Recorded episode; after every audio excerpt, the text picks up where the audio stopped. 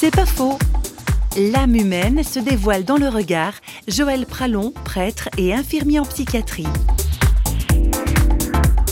soignant ces personnes, en posant une main sur l'épaule, frappé par ce regard d'une profondeur limpide, même au cœur de la maladie mentale la plus destructrice, j'avais fait une expérience impressionnante.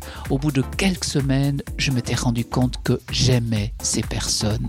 Tout se lit dans le regard. Qu'est-ce qui se lit dans le regard? C'est l'âme. C'est la profondeur de la personne qui fait qu'elle continue de donner de l'amour et qui nous appelle à lui donner de l'amour. Il n'y a plus que ce regard-là, limpide qui laisse trahir une source profonde, reliée à quelque chose de plus profond encore, Dieu.